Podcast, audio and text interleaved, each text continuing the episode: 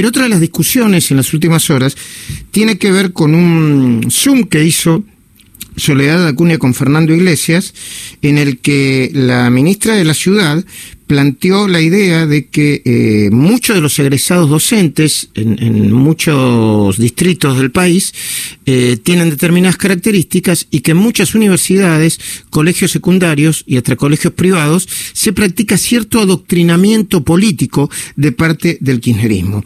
Eh, Fernando Iglesias salió a defenderla, de hecho estaba conversando con él y, esas, y ese video se viralizó a partir de la conversación, así que vamos a estar hablando, vamos a hablar ahora mismo con él. Fernando Iglesias, buen día.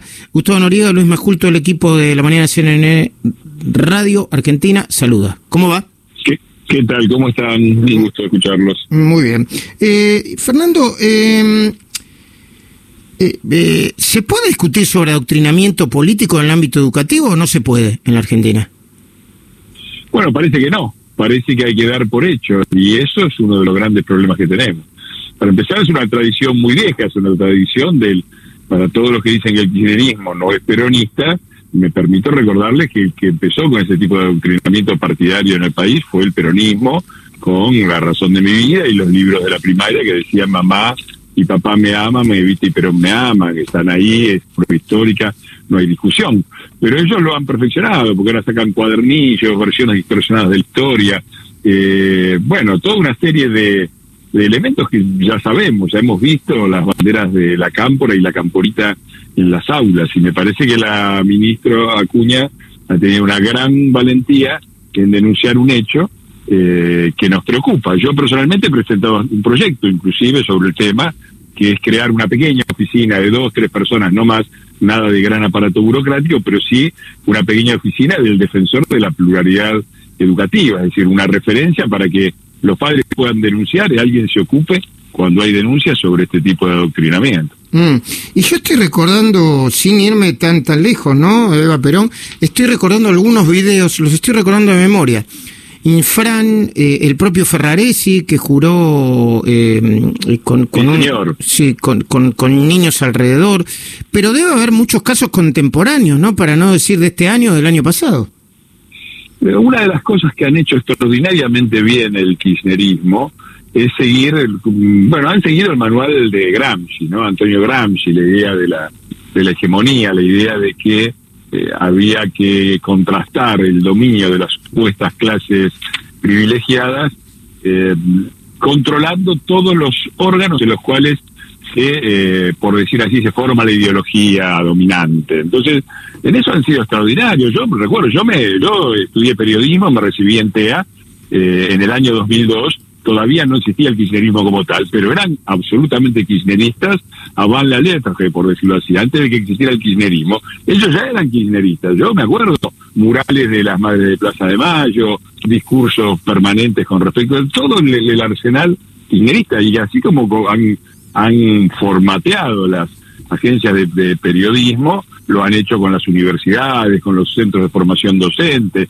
eh, manejando los centros de formación docente, han manejado los docentes, y hoy tenemos eso, un pueblo que parece creer, chicos que desde pequeños se les enseña que la verdadera oficial historia de este país es la de Felipe Piña y la de Pacho O'Donnell, eh, y verdaderamente una carencia absoluta de pluralidad y de discusión mm. sobre estos temas, porque un docente tiene que ayudar a que los chicos piensen con su cabeza, no decirle lo que tienen que pensar. ¿Y, qué ¿Y por qué Baradel y otros docentes de la ciudad de Buenos Aires y otros distritos del país le piden la renuncia a Soledad Acuña? Es que no lo termino de entender, pero en serio lo pregunto, ¿eh? no como chicana. ¿Por qué debería renunciar?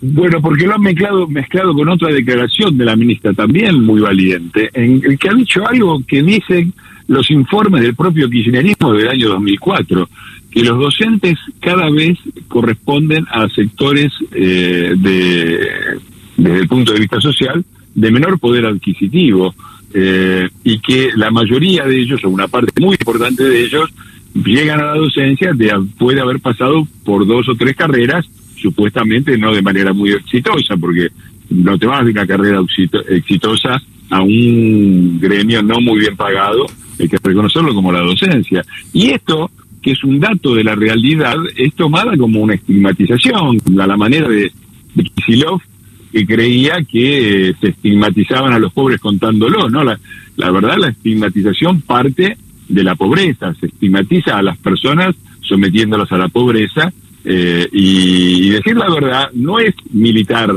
la, la realidad, se dice la realidad y conocer la realidad forma parte del cambio. Así que la ministra tuvo ese esa, esa valentía de, de, decir algo que, como te digo, hay informes del año 2004 con respecto a este problema, que es un problema, lamentablemente es un problema.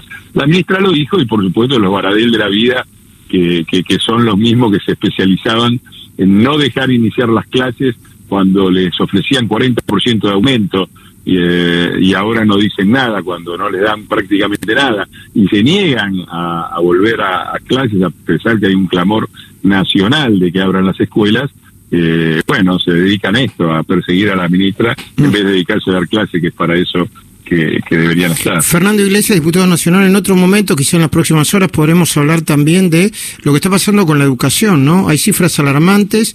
Voy a volver a revisar los estudios que dicen que se espera que haya una deserción en todo el país después de la pandemia de un millón de alumnos en todo el país. Un millón de alumnos. Se espera, no, no sé cuál es, de, eh, de dónde surge el dato, que no vuelvan a clases, ¿no?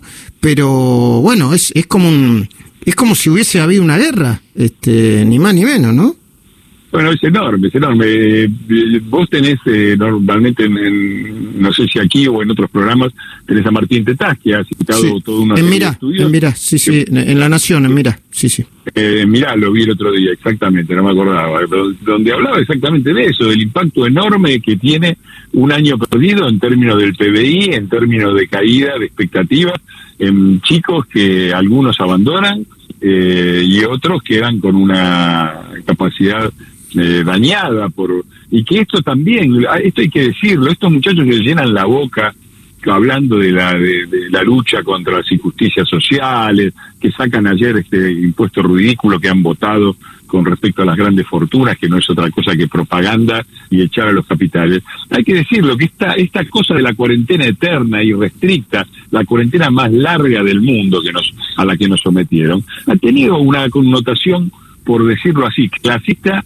impresionante, porque a los sectores que más ha golpeado es a los sectores más pobres, los que tienen que salir, el laburante que tiene que salir a laburar y no pudo, y por eso la Argentina, en términos de igualdad, no ya de caída del PBI, que es un desastre, en términos de igualdad es uno de los países, de los tres países de Latinoamérica que lo hizo peor, y también de los chicos más pobres, porque aquí chicos ha golpeado este, este año sin escuelas. Y sobre todo los que no tienen internet en la casa, en casas donde no hay dos o tres computadoras como para que todos los chicos estudien, donde hay por ahí cuatro o cinco hijos y una sola computadora que anda a saber cómo funciona y la internet no es buena. A esos chicos, a, es a los principales, que se los ha privado de lo poco que puede darles el Estado en, las condiciones en las que está, que es una educación mínima, una educación que les permita salir adelante. Gracias, Fernando. Nos reencontramos en, en las próximas horas. Gracias.